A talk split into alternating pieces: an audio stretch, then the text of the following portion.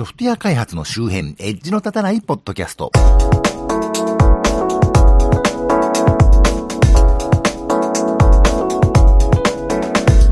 どうも、コンピューターで楽しいことをしたい人、そして、正月に腰を痛めて寝込んでいたせいか、すっかり体力が落ちてしまいまして、先日茅ヶ崎に出張してきたら体中筋肉痛な上肩こりまで併発して、またもや倒れていた信濃の国の町田です。このポッドキャストはソフトウェア開発そのものの話題はさほどこに、あまりエッジは聞いていないかもしれないけれど、ソフトウェア開発と関係あるようなないようなお話を、あまり角が立たないようにのんべんだらりんとしていこうという番組です。私の現在の勤務先は割と年末ギリギリまで出勤日がありまして、自宅の大掃除とかがほとんどできないのがまあ不満っちゃ不満なんですけどね。まあそんなもんで、大掃除ならぬ、年末に普通に掃除をしましてね。で、そういや猫トイレの猫砂リニューアルをしてなかったなと思いまして。で、大晦日にね、家の外でトイ猫トイレ洗ってたんですけど、うちの前に側溝がありまして、水はけがいいんでその辺で洗ってたんですけどね。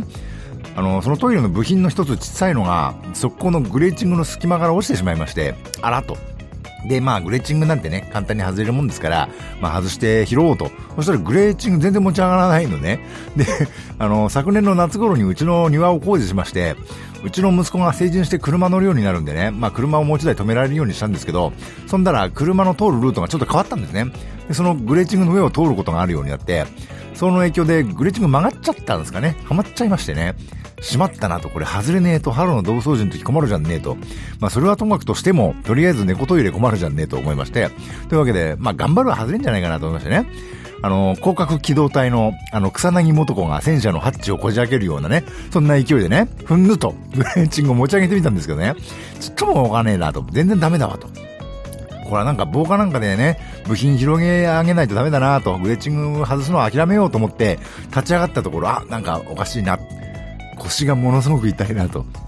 やばいんじゃないのこれっていう感じになりましてね。まあ、結局その猫トイレ部品はなんとか拾い上げて、あの、猫砂リニューアルは完了させたんですけど、その後がもう全然腰が伸びないというかですね、いわゆる腰の曲がったおじいさん状態になってしまいまして、で、その日はね、大晦日なんでお年取りの食事なんかも買いに出かけたりはしたんですけど、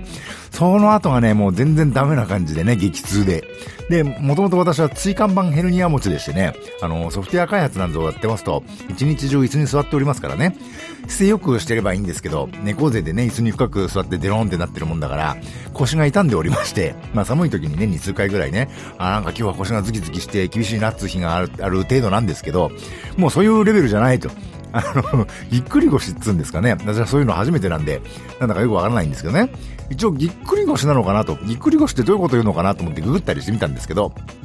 いわゆる腰の骨を脱臼したり捻挫したりするパターンとね、腰の筋肉に急な負担がかかって断裂しちゃうパターンとあるみたいでね、ああ、多分僕の場合はこれ後者だなと、あのー骨じゃないなってことでね、ってことは別に医者行ってどうこうなるもんでもねえなというわけで、えー、正月中身動きの取れないありさまで倒れきっていたというありさまでしたけどね。もともと、あの、椎間板ヘルニアでもあったので、そこをさらに強く痛めた感じなんじゃないかなと。で、2、3日前にね、やっと大体治ったかなという感じになってきましたけどね。あの、うちの奥様なんぞは正月に神棚の掃除もしないから罰が当たったんだなんてことを言ってましたけど、というわけで明けましてもね、点々も入れたくないありさまでして、よく一年の計は元旦にありなんて言いますけどね。まあ年が変わったら色々と僕もね、始めよう、新しいこと始めようかなと思ってたんですけど、あのー全くもってそれどころじゃないというありさまで、あの、昨年以上にダメ人間になった2018年の始まりでございましたけどね。まあ、これで、あの、1年の刑を元旦に処すと言いますかね。あの、最初に1年分の罰を食らったということでね。もう今年はいいんじゃないかなと。2018年もう終わりでいいかなって思ってますけどね。何がいいんだかわかりませんけどね。というわけで、えーこの仕事をしてると一年中座りっぱなしなことが多いんで、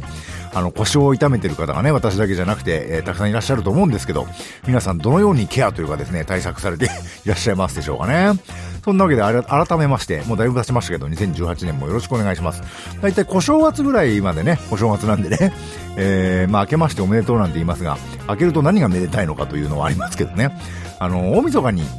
山の神様が各家庭にね、年神としてやってくるんだそうですな。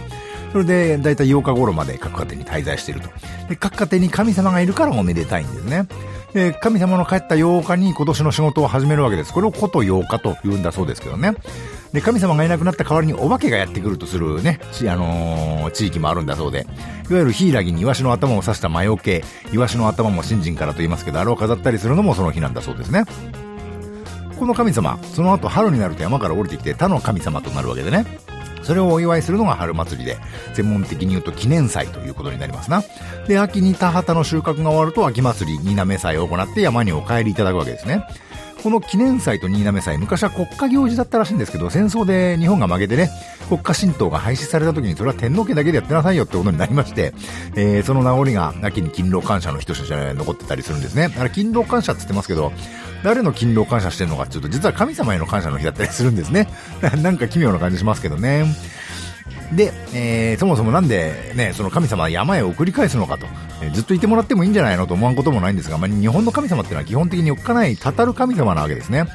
あの、大晦日にみすぼらしい男がやってきて、宿を貸してくんねえかと言うから、ある裕福な弟夫婦はね、にめもなく断ったけれども、その兄の、貧しい兄の夫婦は粗末ながらもてなしたと。で、その男は後日またやってきて、もたらしてくれたね、その兄夫婦の娘に、血の輪というものを授けて去っていったと。で、その後、その男は実は神様で、血の案をつけた娘以外を全て滅ぼしたっていうね、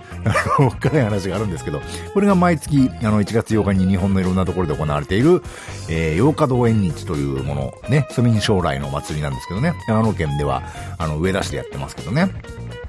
これを思うとさっき言ったその地域によっては、あの、お正月の年神が帰るときにお化けがやってくるってのは、実はお化けじゃなくて、その神様そのものなんじゃねえかっていうのもあるわけでね、あの、やべえ神様来るからもう入ってこないで、山に帰ってっていうね、そういうことなんじゃないかとも思うわけですけど、そう思うと日本の神様ってのはまんざら崇められてるだけじゃなくて、普段は近くにいてほしくない存在だったりするんですね。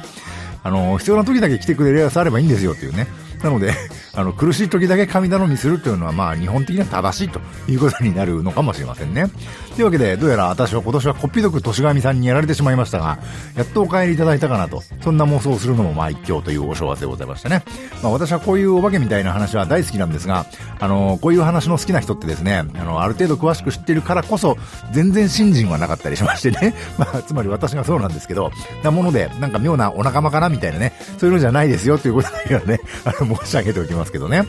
というわけでこの番組は Twitter アカウントより Facebook ページと Google プラスページがありまして、この番組で取り上げるかもしれないネットで見かけた気になるニュースのクリップを流したりしています。もし気が向いたらフォローなどをしていただけると、大体どんな話題をしようとしているのかななんて分かったりして、よりお楽しみいただけるかもしれません。またこの番組と同じ内容のものを YouTube にも上げてます。もしポッドキャストはあんまり記憶習慣ないんだよねという方はよろしければそちらもお試しください。Twitter、Facebook ページ、Google プラスページと YouTube チャンネルはこの番組の配信サイトからリンクが貼ってありますのでご参照ください。できればスマートフォンのポッドキャスト機能やね、ポッドキャストアプリにご登録いただくと、更新があることに通知されたり、ダウンロードされたりできるようになるので、おすすめですよ、ということで。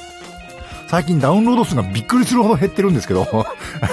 こういう増減ってね、どういう理由で発生するんでしょうね。というわけで、今回はここまで。ではまた。